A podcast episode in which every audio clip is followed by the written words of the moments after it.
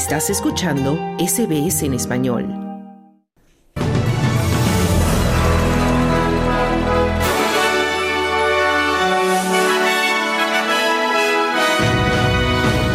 Gobierno australiano firma declaración conjunta pidiendo fin de los ataques en el Mar Rojo. Comienzan las labores de recuperación en las zonas inundadas del sureste de Queensland. Tribunal argentino suspende reforma laboral del megadecreto del gobierno de Javier Milei. Estos son los titulares del jueves 4 de enero de 2024.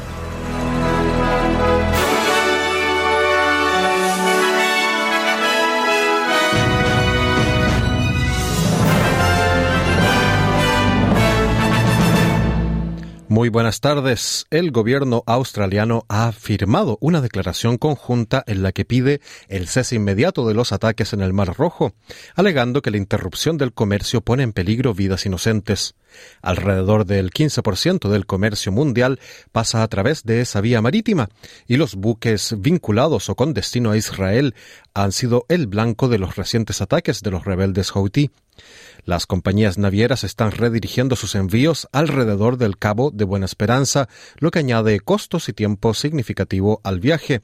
El director de la Freight and Trade Alliance, Paul Salai, explicó a la ABC Radio National lo que significa el bloqueo para el comercio.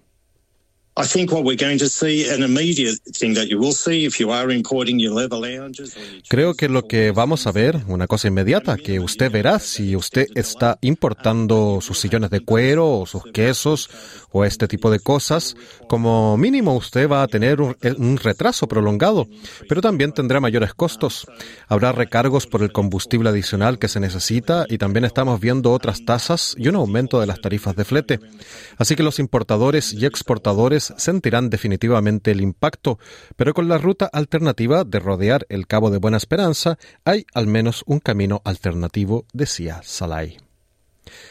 Se espera que alrededor de 50 efectivos de las Fuerzas de Defensa Australiana lleguen hoy 4 de diciembre al sureste de Queensland para ayudar en las ingentes tareas de limpieza tras las inclemencias meteorológicas que azotaron la zona la semana pasada. La lluvia por fin ha amainado, lo que ha permitido que las labores de recuperación entren en pleno vigor, y al personal local del CES ya se han unido refuerzos procedentes de Nueva Gales del Sur y Victoria. Kevin Walsh, comisionado adjunto de los servicios de emergencia contra incendios de Queensland, declaró a Channel 9 que se espera que la limpieza continúe durante semanas.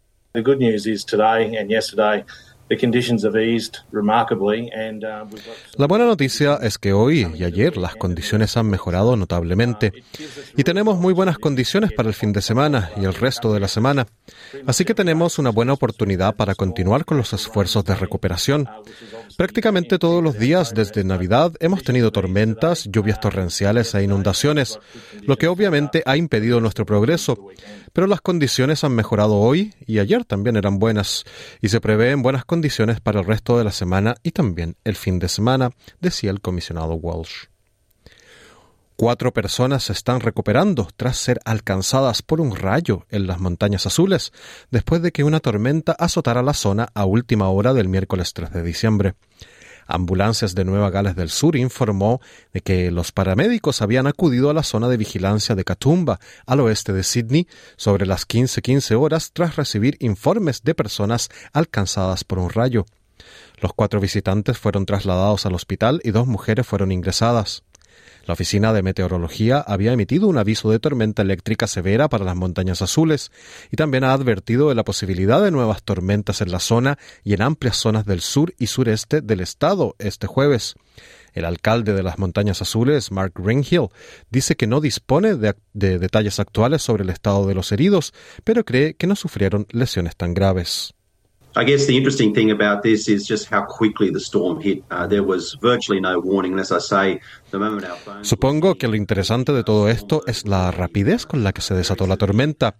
Prácticamente no hubo advertencia y, como digo, en el momento en que nuestros teléfonos emitieron la alerta de tormenta, ya estaba sobre nosotros.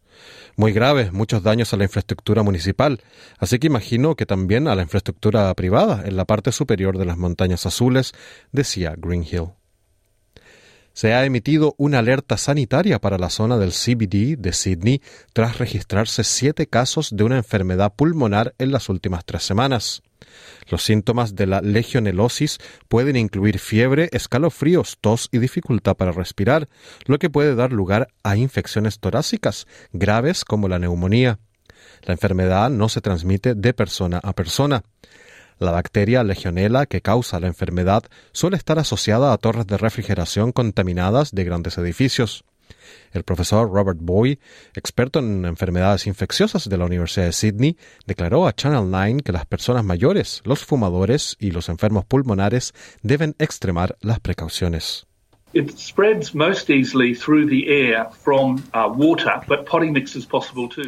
Se propaga más fácilmente por el aire a través del agua, pero también puede hacerlo en la mezcla para macetas, como se describió por primera vez en Nueva Zelanda. Y eso también puede causar una neumonía o una enfermedad parecida a la gripe.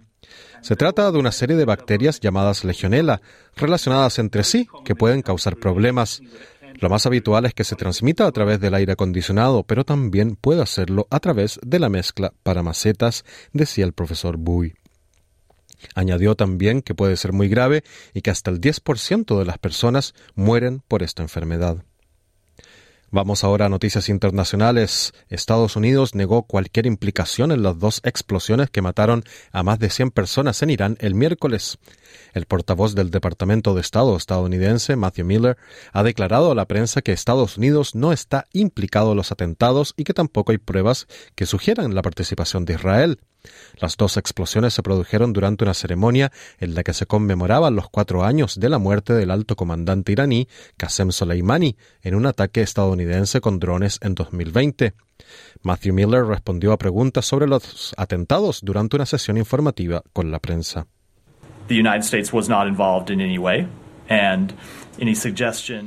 Estados Unidos no estuvo implicado en modo alguno, y cualquier sugerencia en sentido contrario es ridícula. Y número dos, no tenemos ninguna razón para creer que Israel estuvo involucrado en esta, en esta explosión. ¿Por qué no? Simplemente no tenemos ninguna información para creer que ese sea el caso, decía el portavoz Miller. El jefe de la Comisión de Asuntos Exteriores del Parlamento de Ucrania afirmó que el intercambio de prisioneros entre Ucrania y Rusia es muy significativo. Alexander Mereshko dijo que fue una sorpresa para Ucrania y añadió que es una gran celebración porque es el mayor intercambio desde la invasión a gran escala de Ucrania por parte de Rusia. El Ministerio de Defensa ruso declaró que Ucrania había entregado 248 militares, mientras que el país ucraniano dijo que había traído a casa 230 personas, 224 soldados y 6 civiles. Mereshko dijo al programa Radio National de ABC que es un resultado muy alentador. Nuestro presidente ha dicho que aunque ha llevado tanto tiempo hacer este canje, las negociaciones nunca se han detenido entre los países, decía Mereshko. En noticias de Latinoamérica, la justicia argentina suspendió este miércoles la reforma laboral del megadecreto de necesidad y urgencia presentado por el presidente Javier Milei, que entró en vigencia el viernes pasado y que modifica o deroga más de 300 normas. El gobierno apelará a la decisión, dijo a la agencia AFP el procurador general del Tesoro, Rodolfo Barra. El fallo, dictado por los tres jueces de la Cámara de Apelaciones del Trabajo de Argentina, tiene lugar luego de que la Confederación General del Trabajo, la principal central obrera del país, presentara un amparo contra el decreto de la semana pasada. La justicia anuló la aplicabilidad del capítulo cuarto del, decreto, que entre otras cosas extiende el periodo de prueba de los trabajadores de tres a ocho meses, reduce el monto para calcular la compensación de las indemnizaciones, reduce las licencias por embarazo, maternidad y paternidad y limita casi hasta anular el derecho a huelga, además de otras medidas de fuerza. En su decisión, uno de los jueces, Alejandro Sudera, cuestionó la necesidad y urgencia del decreto de Miley. Además, afirmó que varias de las normas que el Ejecutivo pretende modificar sin intervención de los legisladores tienen naturaleza represiva o sancionatoria, al punto que se les ha incluido como integrativas del derecho penal laboral, en relación a las limitaciones de huelga y anulación de multas a empleadores que tengan trabajadores sin registrar debidamente. En noticias de Colombia, la empresa Panam Sport, entidad que organiza los Juegos Panamericanos, anunció este miércoles que retiró la sede de la competencia de 2027 a Barranquilla debido a incumplimientos de la ciudad colombiana. Panam Sports afirmó en un comunicado la resolución ha sido tomada tras los innumerables incumplimientos de contrato vigente, aunque no detalló las infracciones. El alcalde de Barranquilla, Alejandro Char, aseguró que el gobierno debió transferir unos 4 millones de dólares a Panam Sports antes del 31 de diciembre, pero eso no sucedió. La organización no informó qué ciudad acogerá los Juegos en lugar de Barranquilla, aunque la prensa dice que uno de los interesados en hacerlo es Asunción. La realización de la competencia era una incógnita, pues el presidente colombiano Gustavo Petro no se mostraba convencido sobre que la urbe acogiera el certamen más importante del ciclo olímpico de América. Incluso el, mandatario planteó que se realizara en diferentes ciudades y pueblos del Caribe colombiano.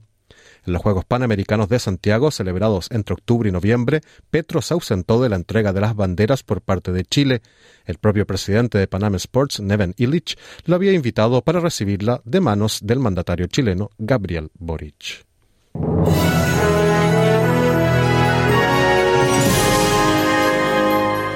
En el informe del tiempo del día de hoy, Perth estará soleado con una máxima de 32 grados, Adelaide parcialmente nublado con un tope de 30 grados, Melbourne posibles lluvias y una máxima de 23 grados, Hobart estará nublado con una máxima de 20 grados. Canberra tendrá lluvias y posible tormenta con un tope de 27 grados. Sydney con algunas precipitaciones y una máxima de 29 grados. Brisbane estará parcialmente nublado con una máxima de 32 grados. Y Darwin tendrá algunas y posible tormenta con una máxima de 34 grados. Este fue el boletín de noticias del jueves 4 de enero de 2024. Pero no te vayas, que de inmediato comienza tu programa de SBS Audio Australia en Español con mucha más información. Mañana a la una, otro informe noticioso. Muy buenas tardes.